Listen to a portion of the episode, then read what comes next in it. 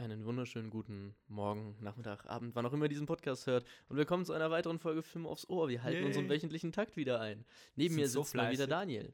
Neben mir sitzt mal wieder der zauberhafte Leuk. Aber diesmal ganz anders. Diesmal habe ich mir was überlegt. Ja, ja. Diesmal, uh, uh, uh. Ja, diesmal, diesmal, Mal hab ich geskippt. hat es nicht so hingeklappt. ja, diesmal, diesmal habe ich geskippt. Ähm, ja, es äh, wird eine spannende Diskussion, weil wir haben einen ganz, ganz spannenden Film. Äh, wir reden über The Thin Red Line. Ähm, ein, und hier muss ich gleich mal einen großen Patzer von letzter Woche eingestehen, ein äh, zweiter Welt, äh, ein Film über den Zweiten Weltkrieg. Mhm. Ich hatte ihn im Kopf falsch abgespeichert als Vietnam-Film, weil ich das im Mhm. Kontext mal irgendwie so Kriegsfilme, Vietnam-Filme irgendwie so abgespeichert hatte nebenbei. Ja, blöder Patzer, falsche Assoziation passiert. passieren. Äh, Danke, ich- Tobias Langer, für, die, für den kleinen Hinweis auf Instagram. Shoutout, Shoutout. Ja, folgt uns auf Instagram. ja. Äh, Film aufs Ohr Podcast, at Film aufs Yes. Ohr Podcast. Äh, da seht ihr auch nochmal immer, äh, was wir besprechen und was wir die Woche. Filmankündigungen und so weiter. Genau. Mhm. Ähm, aber dann mal First Things First, was hast du diese Woche so geguckt? Was habe ich geguckt? Äh, du weißt, ich habe es dir vorhin schon ein bisschen erzählt, ich war relativ fleißig. Ich bin Oh ein ja. ich habe versucht, ein bisschen in Weihnachtsstimmung zu kommen. Ähm, letztes Mal habe ich letzte Folge habe ich es schon angedeutet. Ich habe mit The Snowman gestartet, diesen Kurzfilm, den ich so abnormal feiere. Dann habe ich erfahren, dass es dann eine Fortsetzung gibt. Dann habe ich mir den Snowman and the Snow Dog angeschaut. Das ist dann auch Hm. Kurzfilm und der bei weitem nicht so gut ist wie der erste. Dann habe ich mir The Office Christmas Party angeschaut mit Jason Bate Bateman und äh, wie heißt sie nochmal? Jennifer Aniston. Äh, kann man skippen, definitiv. Äh, A Charlie Brown Christmas ist auch so ein Weihnachtskurzfilm, der auch super cute ist äh, und den man ähm, nicht auf YouTube findet. Ich habe ihn über andere Wege gefunden. äh, selbes gilt für How the Grinch Stole Christmas. Da gibt es Mhm. den Jim Carrey-Film. Ich habe mir den animierten Kurzfilm angeschaut, der wiederum auf Dr. Seuss äh, ähm, Bilderbücher basiert. Hm. Auch super animiert und äh, von einer Warner Brothers Animation-Legende Chuck Jones animiert worden, äh, der Regie geführt hat auch. Äh, es ging weiter mit The Santa Claus Part 3, ein unglaublich schlechter Film. Äh, die, die Santa Claus-Filme sagen dir vielleicht was mit Mhm. Tim Allen. Erster Teil ist okay, danach wird es einfach konsequent schlimmer und schlimmer. Mhm. Der dritte Teil ist so wirklich das absolut, wirklich einfach so ein wirklicher Product Placement Type of Movie irgendwie. Ja, also es ist einfach nur, es ist einfach keine Begeisterung mehr da für das Material und ja, das Production Design ist gut und es ist relativ gut gemacht im Sinne von, du hast hier und da originelle Kostüme, aber grundsätzlich kann man den Film auch skippen. Dann ging es weiter mit Eight Crazy Nights von Adam Sandler, ein Hanukkah-Film, wahrscheinlich der einzige Hanukkah-Film, den es gibt. und ich habe ihn mir angeschaut und er war nicht besonders großartig.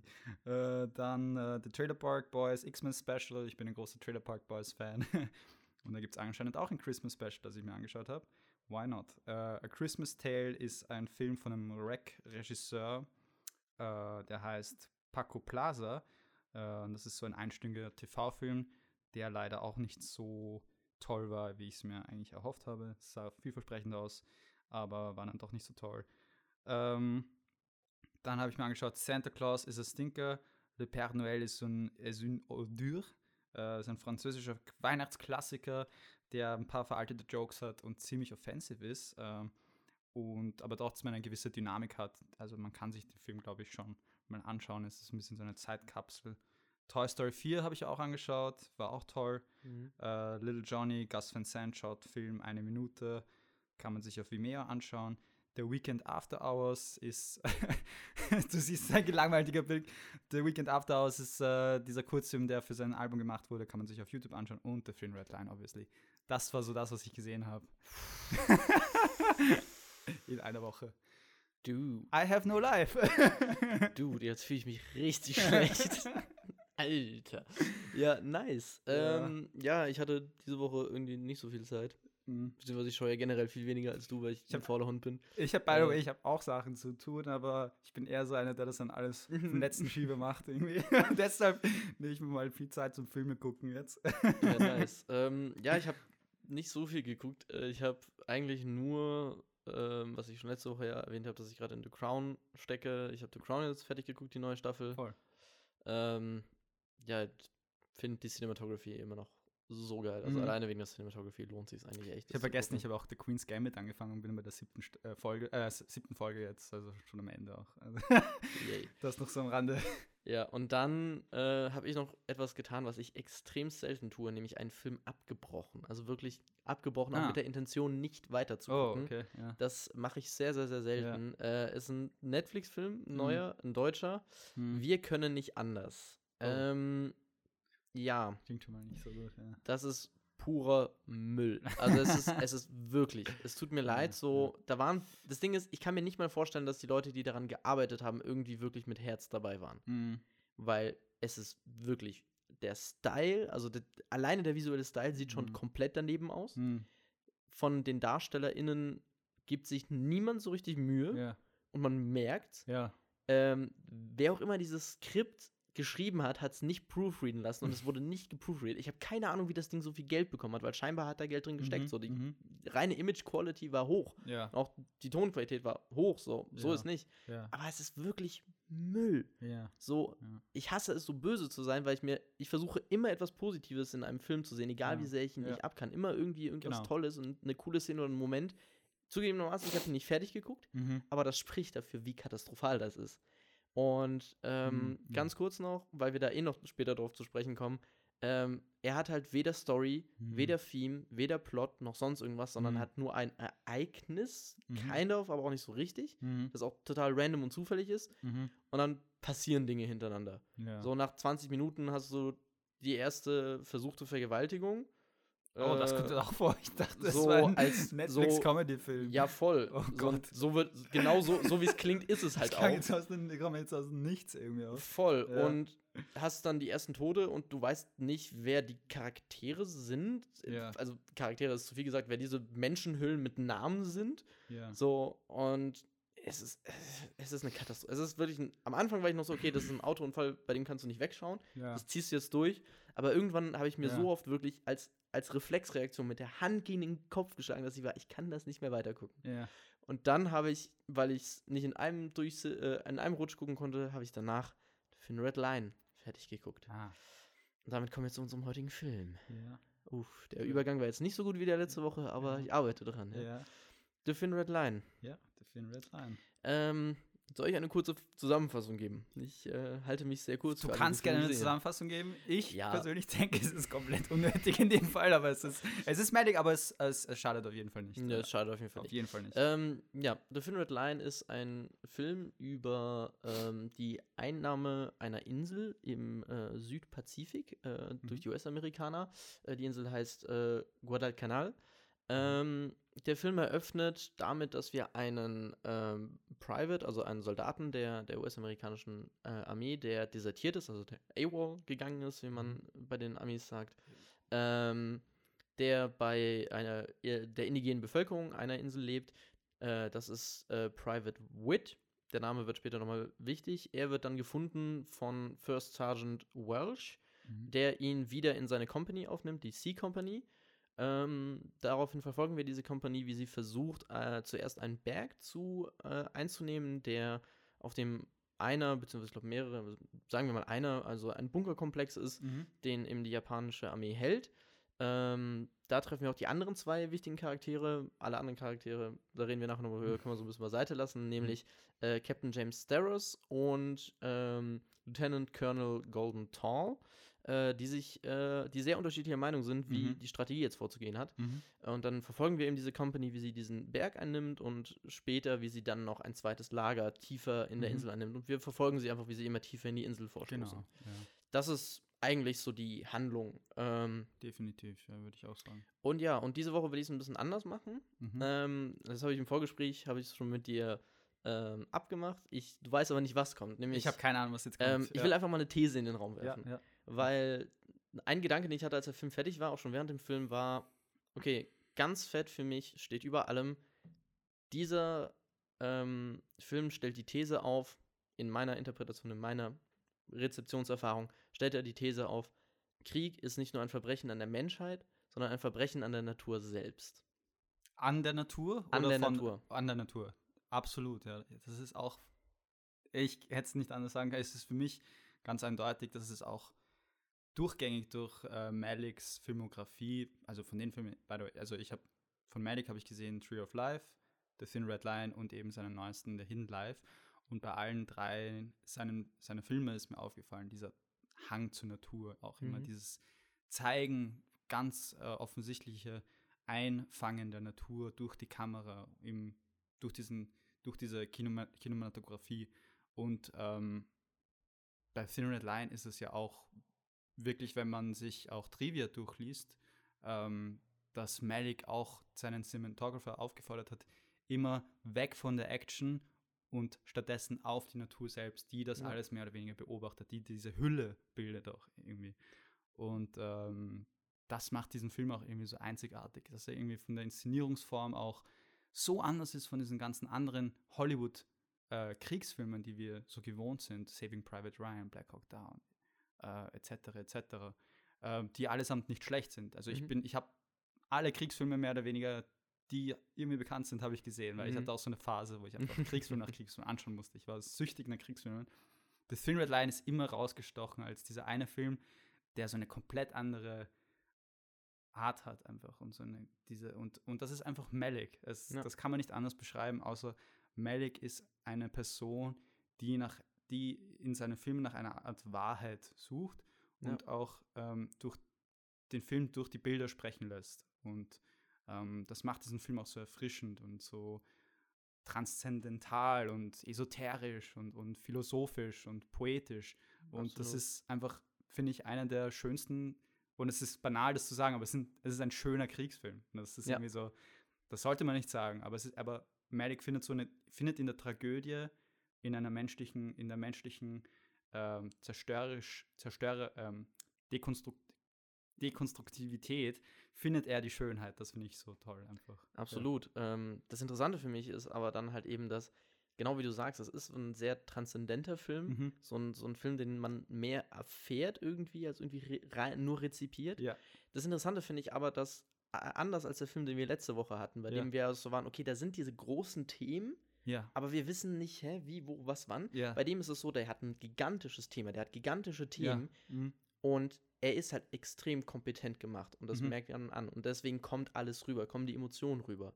Und ich würde jetzt mal zum Beispiel anfangen, weil du die Bilder auch erwähnt hast, mal ganz ins Detail zu gehen, was wir letzte Woche ja zum Beispiel nicht gemacht haben, Aha. wie diese Bilder konstruiert sind. Ja. Ähm, typisch für Malik, White Lens. Mhm. Also, ne, gibt ja, anamorphisch. Genau. Ja. Mhm. es gibt ja unterschiedliche äh, äh, Linsen, die Ja. auch unterschiedlich äh, das Bild verändern. Man kann das gleiche Close-up mit den gleichen Gesichtsproportionen mit drei Linsen äh, Ja. fotografieren und wird ein ganz anderes Bild haben, weil sich der Hintergrund anders komprimiert im Vergleich Ja. zum Vordergrund.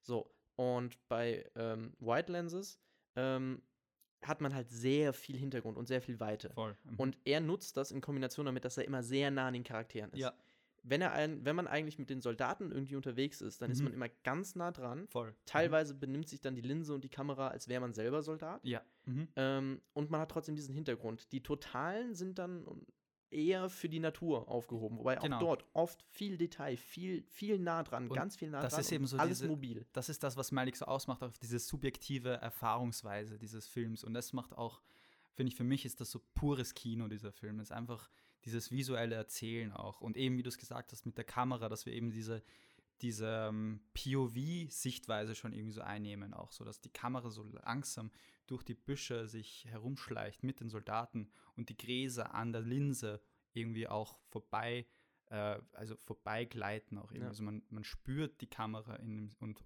man spürt die Kamera wirklich sehr intensiv in diesem Film, weil sie eben die Objekte auch untersucht und mit den Soldaten auf die Er- in die also wirklich so unter die Erde äh, geht auch teilweise und Sie, sie wechselt Ja. aber auch immer zwischen, also sie ist nicht nur rein eine ja äh, Personenkamera, also Ja. die quasi sich benimmt wie eine Person, sondern sie wechselt immer wieder in so einem Spiel zwischen voll. dieser krassen Subjektivierung mhm. und dann aber wieder eine Omnipräsenz, die sie manchmal hat und so einem, so einem Allgemeinwissen und voll äh, über, über das Geschehene, so das, das Auge Gottes quasi. Genau, rein so auch von der, vom Blocking her, man ist sich immer bewusst, wo ist das Ziel, wo wollen sie hin. Und es ist auch, Malik will ja keinen Actionfilm im Prinzip machen, aber Ja. sogar die Action-Szenen sind so, inten so intens inszeniert und choreografiert, dass man sich immer all, äh, alle Zeit bewusst ist, was gerade stattfindet auch irgendwie. Und ich finde das so toll mit diesen, dass sie immer, dass wir nicht wissen, woher kommen die Schüsse der, der, der, der, des Gegners, Ähm, und äh, dieses Ranschleichen erfährt der Zuschauer mit den Soldaten gleichzeitig. Das heißt, wir bekommen sehr selten, bekommen wir mal so eine Sichtweise des Gegners, der Opposition. Und das ja. ist auch so interessant.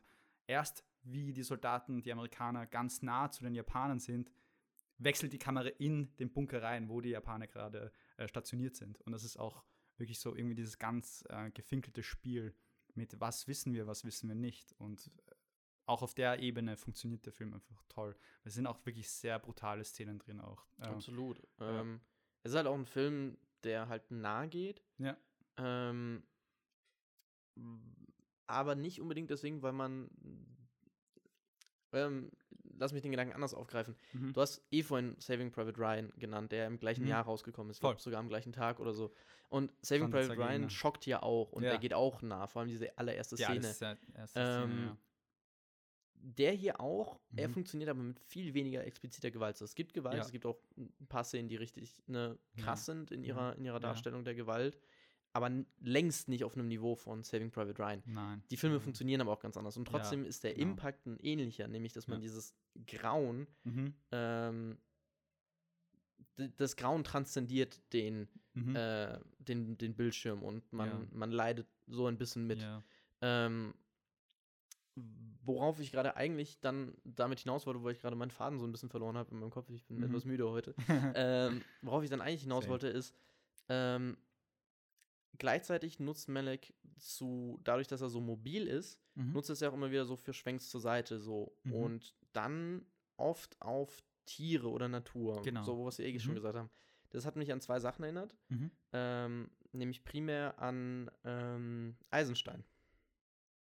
Eisenstein. Ja, also mhm. im sowjetischen Kino, was ja so ist, ne, für, für die Zuhörerinnen, genau, für die ja. Zuhörerinnen, die es nicht wissen, ähm, Filme wurden nicht immer so geschnitten, wie sie heute geschnitten wurden, und es gab eine Strömung, äh, den russischen Formalismus, die gemeint haben, vor allem unter Eisenstein, dann mhm. ein Filmemacher äh, der Sowjetunion, äh, dass man eben assoziativ schneiden sollte. Mhm. Ganz berühmt eben der Cut zu einer, äh, zu einem geschlachteten Bullen während äh, der Niederschlagung einer äh, ArbeiterInnen-Protestaktion. Ja. Ähm, und das sind halt Bilder, die örtlich voneinander getrennt sind und die auch zeitlich komplett voneinander getrennt sind, aber direkt mhm. aneinander geschnitten werden. Ähm, und das hast du in dem Film auch. Mhm. Nämlich erstens, ähm, weil zwischendurch die, zwischendurch die Geografie mhm. bewusst gebrochen wird. Mhm. So, auf einmal sind Charaktere ganz woanders und man weiß nicht, wie sie da hingekommen sind. Ja. Das liegt auch daran, dass der Film halt das Skript während dem Filmemachen einfach komplett über Bord geworfen wurde und man dann einfach gefilmt hat. Ja, und ich glaube, 1000 Meter Film oder so sind es ungefähr. Das oder eine Million Meter krank. Film. Der Malik hat einfach die gleiche Szene an drei verschiedenen Tageszeiten gedreht. Ja. dadurch hat man einfach, konnte einfach ganz intuitiv herumwechseln im Schnitt und hatte alle Zeit einfach alles bereit, was er zeigen wollte. Und, und ja. das macht eben dieses sehr spontane und, und, und sehr ja, und er nutzt halt eben diesen, Film machen. Und das ja. gibt ihm halt, also dieser Film ist halt eine Ode an die Macht des Schnittes. Ja. Ähm, Drei Cutter sind daran beteiligt und es waren mehrere Monate, fast glaube ich ein Jahr purer Schnitt nur. Ach, du 100 Drehtage. Ein Mammut an Film einfach. Also wirklich, ähm, muss auch sagen, also das der Film, also hat ein Budget von 60 Millionen Dollar. Das ist für einen Arthouse-Filmautor wie Malik schon sehr imposant. Also, dass man ja. sowas zustande bringt. Und das liegt auch daran, dass der Malik halt 20 Jahre nicht Regie geführt hat. Sein mhm. letzter Film war dann 78 und hatte eben diese 20-jährige Pause. Und es waren einfach so viele Leute, nachdem man erfahren hat, dass er ein Comeback machen möchte, waren einfach so viele Leute an diesem Projekt interessiert. Deshalb auch dieser riesige Cast. Also sowas schaffen wir nur ganz wenige Filmemacher, so viele ja. Leute, bekannte Gesichter auch irgendwie. Ja, neben so bekannte Gesichter nur so für ein Cameo da sind. ja, und wie viele dann auch gecuttet wurden und so. Es ja. ist ähm, Aber ja, ja wirklich um, toll. Um auf meinen Punkt zurückzukommen. Ja. Alles mhm. gut, alles gut. Äh, ist, ist ja spannend. äh, ich will nur nicht, dass wir zu sehr abdriften in mhm. eine, in eine einfach nur, ähm, dass wir einfach nur den Regisseur abkulten. Ja. Ähm, weil das soll es ja auch nicht sein. Ähm, auf jeden Fall, um, um meinen Punkt von vorhin nur kurz zu seinem, zu seinem Schluss zu bringen, mhm. ist mir eben aufgefallen, dass es Parallelen aufweist, diese, dieser assoziative Schnitt, wenn dann ein Vogel stirbt. Zu Eisenstein. Quasi, genau. Ja, mhm. ähm, also, dass es eben diese, diese starken Assoziationen mhm. gibt in diesen, in diesen Bildern auch. So, der Film fängt ja an mit diesem Krokodil, das ins Wasser mhm. äh, genau. äh, rein schwimmt, ja. geht, was auch, mhm. was auch immer Krokodile machen. Gehen oder also das ist der erste Shot und gleich. Das, das ist der erste Krokodil. Shot, ja. Und das sehen wir doch gegen Ende des Films, genau, dass es wieder eingefangen wurde von den Menschen, von den ja, genau. Soldaten. Genau. Und das ist halt immer diese Disparität Natur, Mensch, die äh, diese, dieses, äh, dieses Man-Made, so Ja. Destructiveness irgendwie auch so und dieser, dieser Hang zum Zerstören auch immer. immer. Wobei da auch immer ja ganz, deswegen ist der Anfang vom Film ja auch so wichtig. Äh, Malek von Anfang an die Beziehung von Genau. Natur und Mensch ganz genau in diese Fokus rückt. Utopie schon fast am Anfang, Ja, finde ich so. absolut. es ist eine Utopie. Genau, es ist einfach so Ähm, dieses komplette Gegenteil von dem, was dann im Endeffekt auf uns zukommt, auch. Ähm, Im Sinne von eben der ganzen. Er zeigt uns, er Schlacht. zeigt uns halt so ein, dieses utopische Bild von, wie könnten Menschen mit der Natur leben Mhm. und zusammenleben. Zusammennehmen. Ja. Ähm, und dann zerreißt der Film das aber. Und dann Genau. zerreißt halt der Krieg die Natur und zerreißt die Beziehung vom Menschen Ja. zur Natur. Ja. Und das sieht man immer wieder, wenn, wenn Soldaten ein Blatt anfassen oder. Wassertropfen über ein. Blatt gießen lassen und so in einem, in einem Moment des Leidens und des, des Tötens und getötet Mhm. werdens Mhm. ähm, die Natur genießen. Ähm, Es ist so, es ist so spannend, das einfach zu sehen, auch einfach wie, wie die Soldaten auch miteinander, untereinander agieren und interagieren, so einfach dieses Umarmen und Küssen und sehr sensible irgendwie, dass man in, in diesen machohaften Kriegsfilmen eigentlich oft nicht sieht. Das sind immer sehr heroisch aufgeladen. Und selbst die, patriotisch selbst und die so. heroischen Momente sind ja, Ja. nicht so, wenn man jetzt zum Beispiel vergleichen will, ein, ein Mel Gibson in We Were Soldiers, Ja. also wir waren Helden, Ja, wo es ja diesen krassen Heroismus gibt. genau. Und hier haben wir auch, wenn ein heroischer Akt passiert, wenn Welsh rausspringt aus seiner Deckung, um einen sterbenden Soldaten Morphium zu geben, damit er nicht leiden muss. Ja. Eine Ähm, Zigarette, glaube ich, war es auch, oder? ja, also Mhm. auf jeden Fall Morphium, Mhm. weil er sich dann, Ja. gibt ihm halt dann die ganze Packung, äh, dass er halt auf jeden Fall daran sterben kann, in sch- schnellerer Form. Da möchte ich dann noch kurz Ja. was dazu sagen. Und ja? er, er springt ja dann zurück und dann, Mhm. das hätte man ganz leicht zu diesem ganz krassen heroischen Moment machen Ja. können. Aber er ist dann so, nee, ich will dafür keine Medaille oder so, fickt Aha. euch alle. Ja. Und es ist halt einfach nur dieses Nein. Es ist, Genau. der, über dem Film steht ein lautes Nein. So, es gibt hier keinen heroischen Platz. Genau. Das wollte ich eben ansprechen. Also der Welsh gespielt von Sean Penn, ähm, wahrscheinlich einer, der ist auch ähm, am Main Cast irgendwie auch ganz groß angeschrieben ähm, und dient so als eine der Hauptfiguren. Es gibt halt nicht wirklich wie eine Hauptfigur, aber der Welsh ist auch so eine ganz interessante Figur, äh, der eben dieses, diesen, dieses Gegenteil, diese, diese, dieses Polar Opposite zu dem äh, Jim Caviezel seinen Chara Charakter Zu Wit, spielt. Ja. Äh, und diesen Moment, den du gerade angesprochen hast, auch da dachte ich auch, weil ich den Film seit längerem nicht mehr gesehen habe. Das war jetzt, glaube ich, mein drittes oder viertes Mal. Und ähm, ähm, ich dachte, ich habe immer, ich habe eben, eben gedacht, dass der Film doch diese heroischen Momente auch zeigt und dann irgendwie so die Hans Zimmer Musik Mhm. ganz äh, im, im Vordergrund steht und, die, und das äh, so äh, supplementiert. Aber im Endeffekt war es dann doch auch so wieder so ein, ein stilistischer, also so ein Bruch mehr oder weniger in diesen, Hero, in diesen heroischen Moment, den man so aus diesen Hollywood-Filmen kennt. Denn im Endeffekt war daran auch nichts wirklich heroisch, auch weil du, du erwartest jetzt so diesen Moment, dass er ihn nimmt und zurückträgt hinter die, hinter die Grenze und in diese, in diese Schlucht, aber Er gibt ihm Mittel zum er Sterben. gibt einem einfach nur eine Zigarette und man sieht, und ich musste da auch irgendwie, also dieser Moment hat mich eben auch so emotional mitgenommen, dieser junge Mann, der da so am, am Boden liegt und, und weint und, und sagt, er möchte nicht genommen werden, möchte hier sterben. Das dient irgendwie so auch als diesen, als, so als, als Weckruf und, und als, ähm, als einer dieser, dieser Momente, die man eben irgendwie mitnimmt, auch einfach. Weil ja, das und da auch, auch einfach nichts.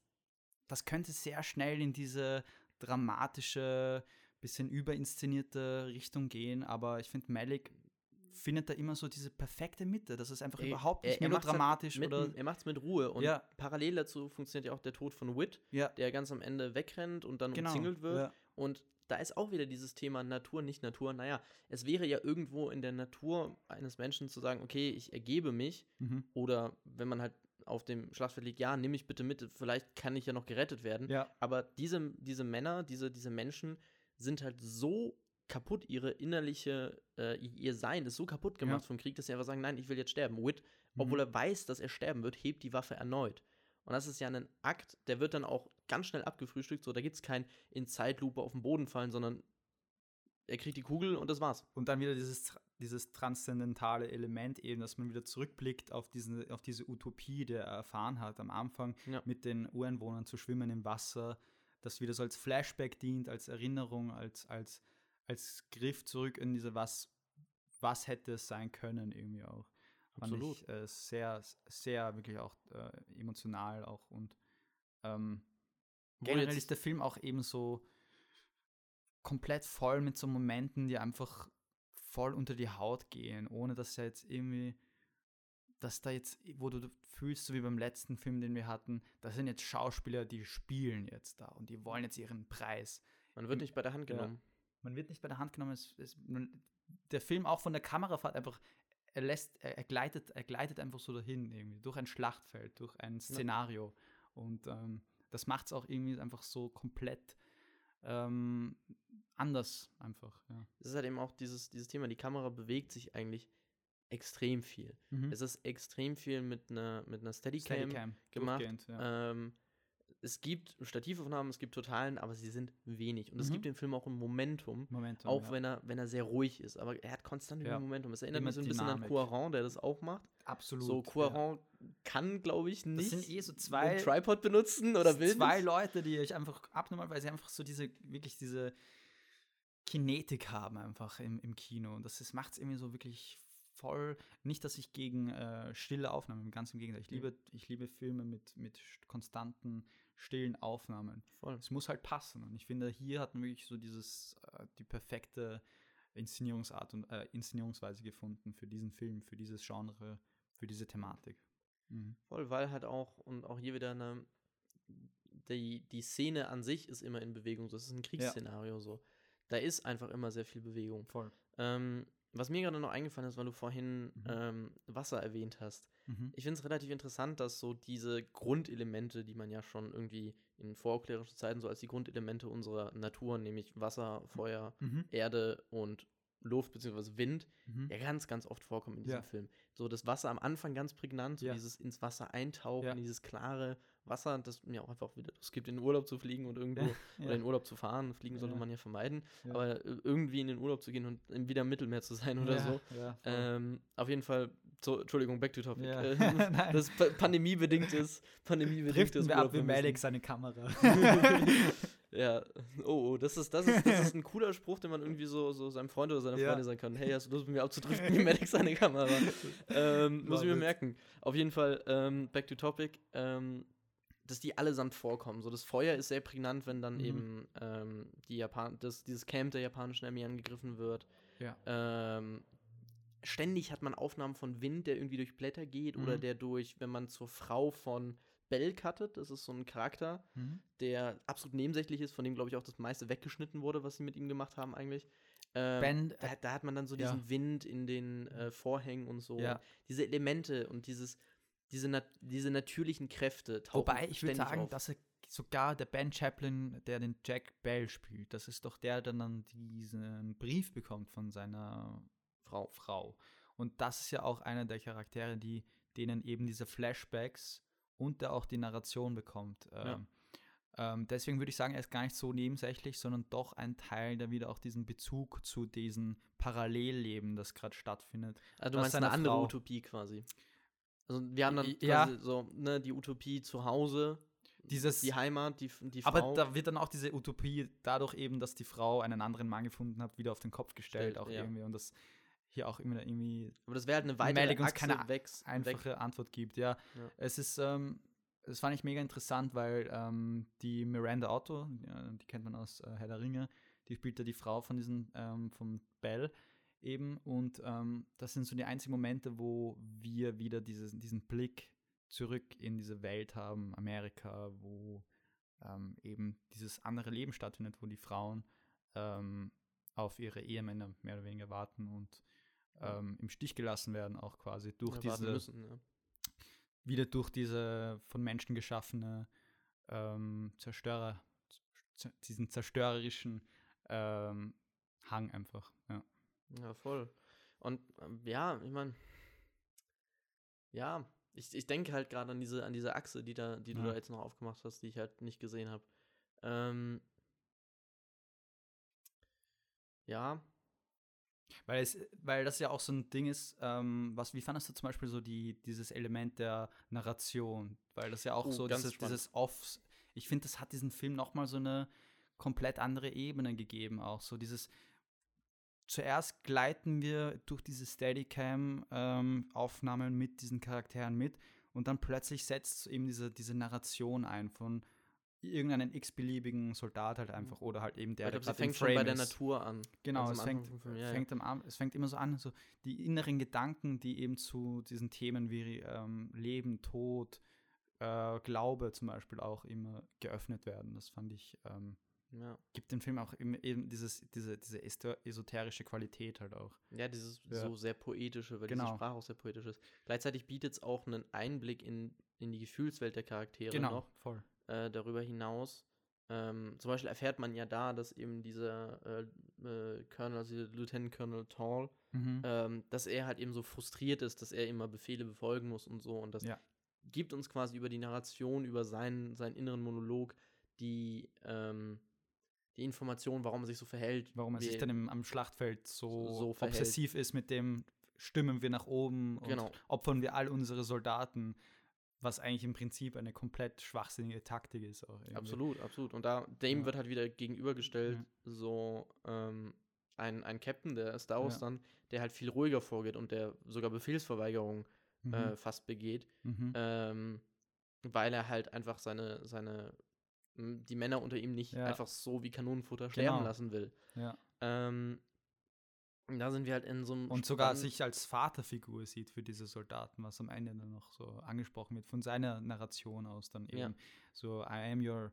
You are my I, sons. You are my sons, I am your father. Und es ist halt, wow, es ist halt wirklich so diese komplett intime Beziehung zwischen diesen Leuten halt. Und natürlich wird er sich äh, verweigern, diese Befehle entgegenzunehmen. Es ist halt einfach ein, eine sehr humane Aktion auch einfach. Ja, es ist halt ja. eben dieses, dieses, es ist ein Film, der das Menschliche im Krieg extrem genau. hervorhebt. Genau. Und zwar sowohl Voll. im Negativen wie auch im, genau. im Guten. So. Ich meine, mhm. man sieht ja auch zum Beispiel, wie, und da sollten wir vielleicht auch noch drüber reden, wie ein japanischer äh, gefangener Soldat erschossen wird. Ja. Ähm, was erstens so eine Sache ist, viele, viele US-amerikanische Filme haben die Tendenz, äh, Krieg als etwas sehr Einseitiges darzustellen, gut gegen böse. Mhm. Wir verhalten uns gut, die anderen verhalten sich böse. Äh, das ist natürlich eine Darstellung, die historisch nicht haltbar ist. Mhm. Ähm, und dieser Film hat eine ganz interessante Art, damit umzugehen, weil am ja. Anfang hatte ich ein bisschen Angst, dass es so wird wie We Were Soldiers, in dem quasi die ja. US-Soldaten sterben mit heroischer Musik drunter und die ja. japanischen Soldaten sind so gesichtsloses Kanonenfutter. Oder Hacksaw Ridge auch. Oder Hacksaw Ridge. Oder böses Beispiel ja. auch. Ähm, ich meine, so ein Saving Private Ryan macht es ein bisschen besser. Ähm, Deutsch, Dunkirk, der von Christopher Nolan, macht sogar so, dass er einfach die, die, die Soldaten des, des Dritten Reichs komplett ausblendet und man sie nicht mal sieht eigentlich. Ähm, also da gibt es verschiedene Ansätze und ich fand diesen Film sehr interessant, weil ja. ich am Anfang echt Angst hatte. So ja. die erste halbe Stunde war ich so, uff, in welche Richtung könnte das jetzt gehen? So ja. wird es wieder so ein Film, bei dem ich mir denke, Leute, wir können nicht so einfach über Krieg reden. Ja.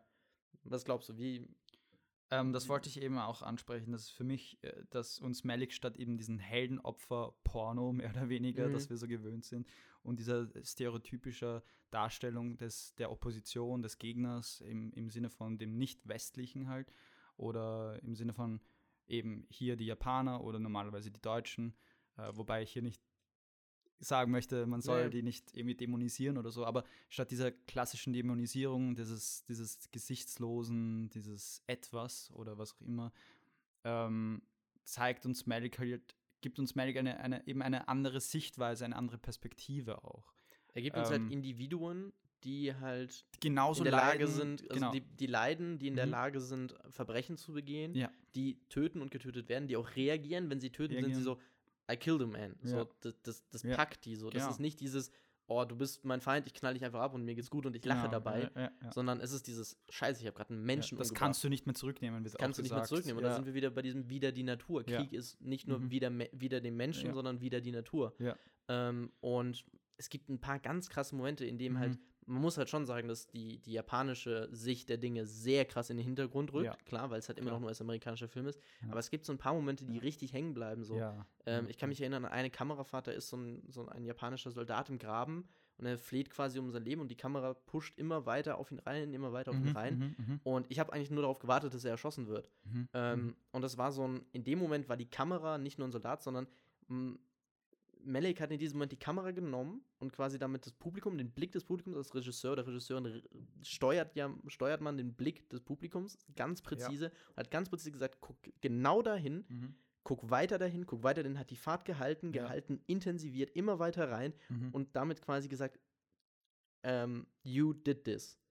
Oder you cannot watch, uh, you cannot look away. Mhm. Ähm, dass auch, dass dieses Leid auch ganz krass gezeigt wird und dir ja. wirklich, das ist so ein Moment, der ist in your face, aber kein schlechtes in your face, sondern ein ganz bewusstes Absolut. und gerade für ein US-amerikanisches Publikum ähm, sehr anders, was da gezeigt wurde. Ja. Sehr anders. Und es ja. ist wirklich ein Schau hin, schau ganz genau Ich glaube, der einzige Regisseur, der mit, dem, mit US-Finanzierung das dann auch gemacht hat, ist eben Clint Eastwood mit Letters von Iwo Jiva, Iwo Jima, sorry. Ja, Two Letters vom, vom Iwo Jima. Ja, genau, und der hat dann eben die Gesichter, hat dann eigentlich einen Film nur aus der Sicht der Japaner gemacht. Aber das war schon mal so ein, ein Foreshadowing, was kommen könnte in der Zukunft. Und Malik hat eben diese Barriere auch immer ge geöffnet, finde ich.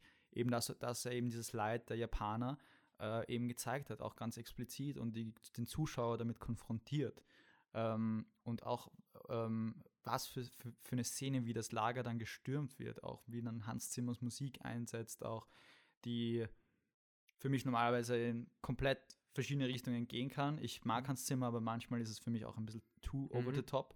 Hier funktioniert es, finde ich, sehr gut. Ähm, und dass es dann irgendwie auch nicht so in diese Richtung eben heroischer Akt geht, sondern eher so pure Tragödie, pure Entsetzung und, und in, den, in den Augen, in den Gesichtern der japanischen Soldaten. Und ähm, bei den Amerikanern ist dann auch, ist dann eher, die, die werden dann auch nicht, die kommen dann auch nicht so gut davon, finde ich. Nee, überhaupt nicht. In dieser Szene.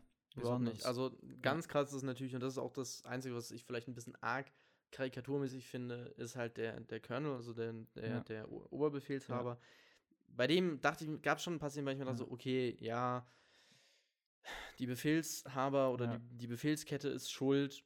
Ja, kind ja. of. Das ja. ist auch so ein Ding, da muss man sich historisch mal, kann man sich mal was anderes drüber unterhalten. Mhm. Aber dieser Film versucht auch nicht besonders historisch akkurat zu sein. Mhm. Also das, das setzt das sich ist nicht, das Ziel. ist nicht das Ziel. Ähm, also das fand ich manchmal Voll. so ein bisschen, ein bisschen störend, aber trotzdem auch die einfachen Fußsoldaten, in mhm. Anführungsstrichen, das ist ein Begriff, der sehr problematisch ist, aber auch die, die einfachen Soldaten, ähm, die kommen auch nicht gut davon. Und ja. man sieht ihnen, ihnen Schwäche und Angst an, so als äh, ja. einer der, der Soldaten sich, sich aus Versehen umbringt, weil er seine Granate ah, ja. falsch zündet. Woody Harrelson. Ja, genau. Ver verspricht ihm ein Soldat, ja, wir schreiben deiner, deiner Frau oder Old Lady, vielleicht Mutter, ich weiß es nicht. Seine genau, Frau, ja. Seine Frau, okay. Und ähm, dann sagt er ihm, ja, are you going to ride? To his ja. old lady. Und er ist so, fuck no. Fuck no, ja. Dann bist du so, Alter, so, du hast gerade einem sterbenden ja. Mann versprochen und deinem sterbenden so, ich, ich, I always do that to them, because it makes them feel like safer oder ja. sowas. Ja. Ähm, Voll.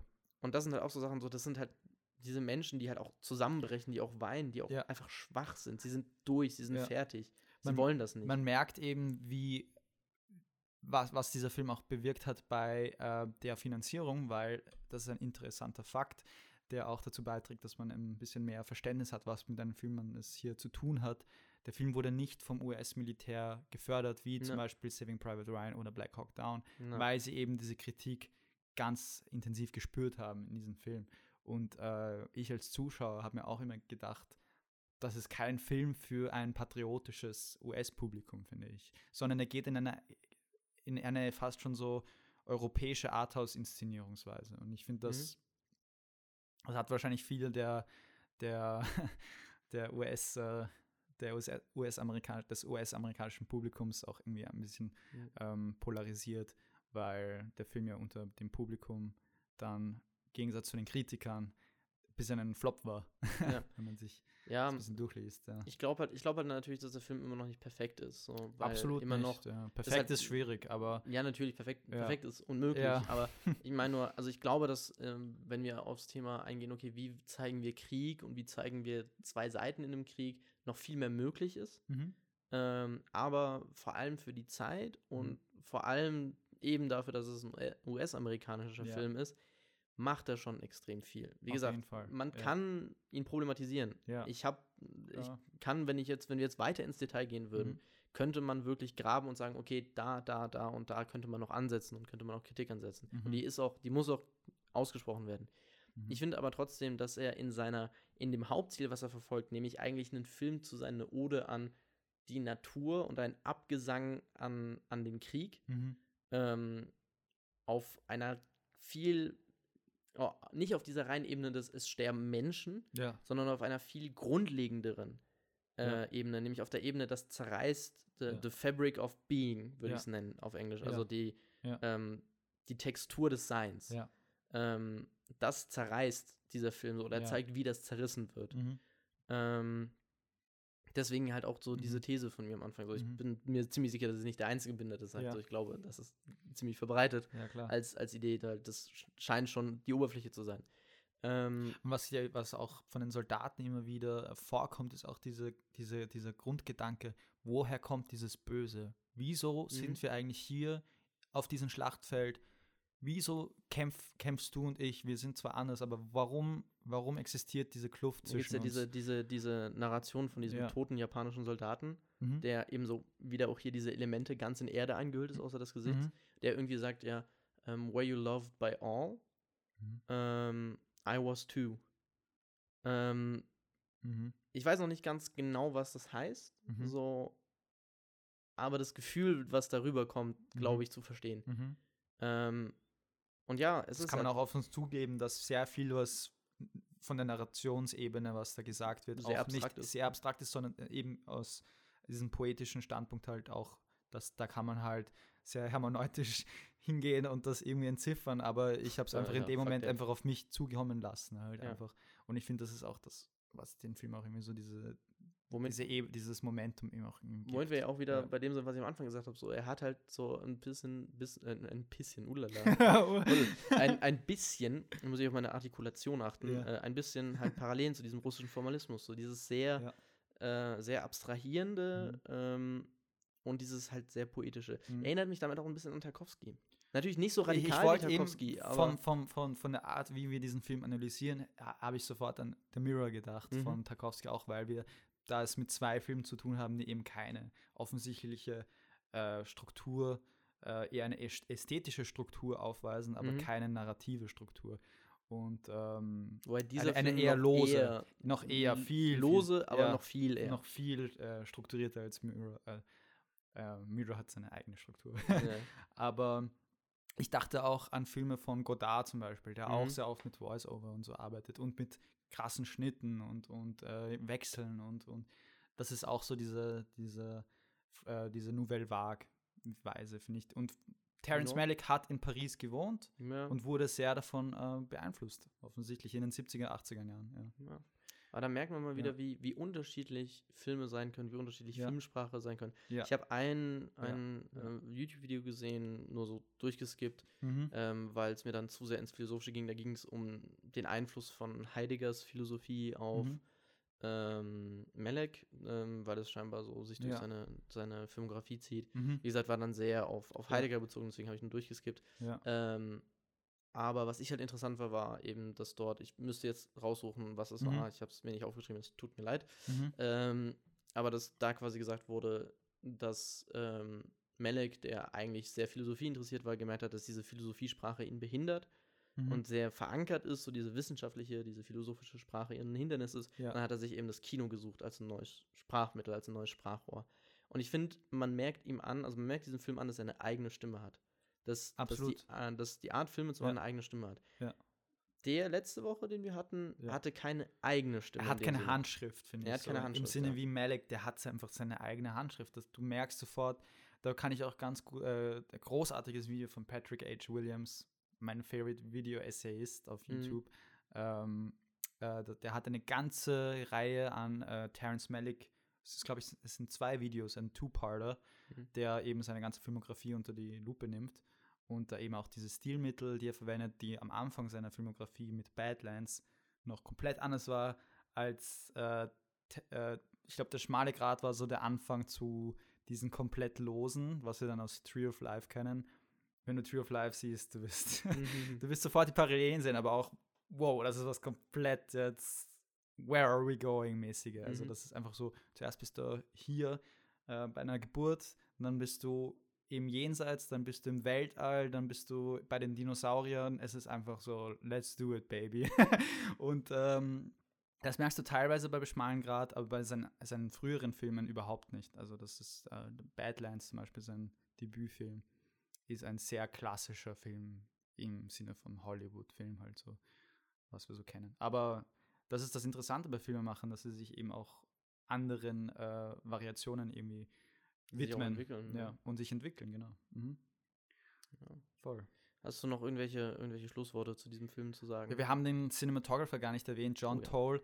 Ähm, Eigentlich müsste man den ganzen Cast erwähnen. Also ja, auch, den ganzen Cast und, und so, äh, aber. Bühnenbild. Voll. Den, den, das Bühnenbild. Was ich nur, mich nur gewundert habe, wie bekommt man die Erlaubnis, in so einem Gebiet was in die Luft zu sprengen, weil das sah doch irgendwie so sehr das waren echte Explosionen. Also in dem Film, glaube ich, praktisch kein CGI oder so. Hm. Das ist alles practical halt und man sieht halt wirklich, wie so Sachen, äh, also wirklich die Natur praktisch in die Luft gejagt wird.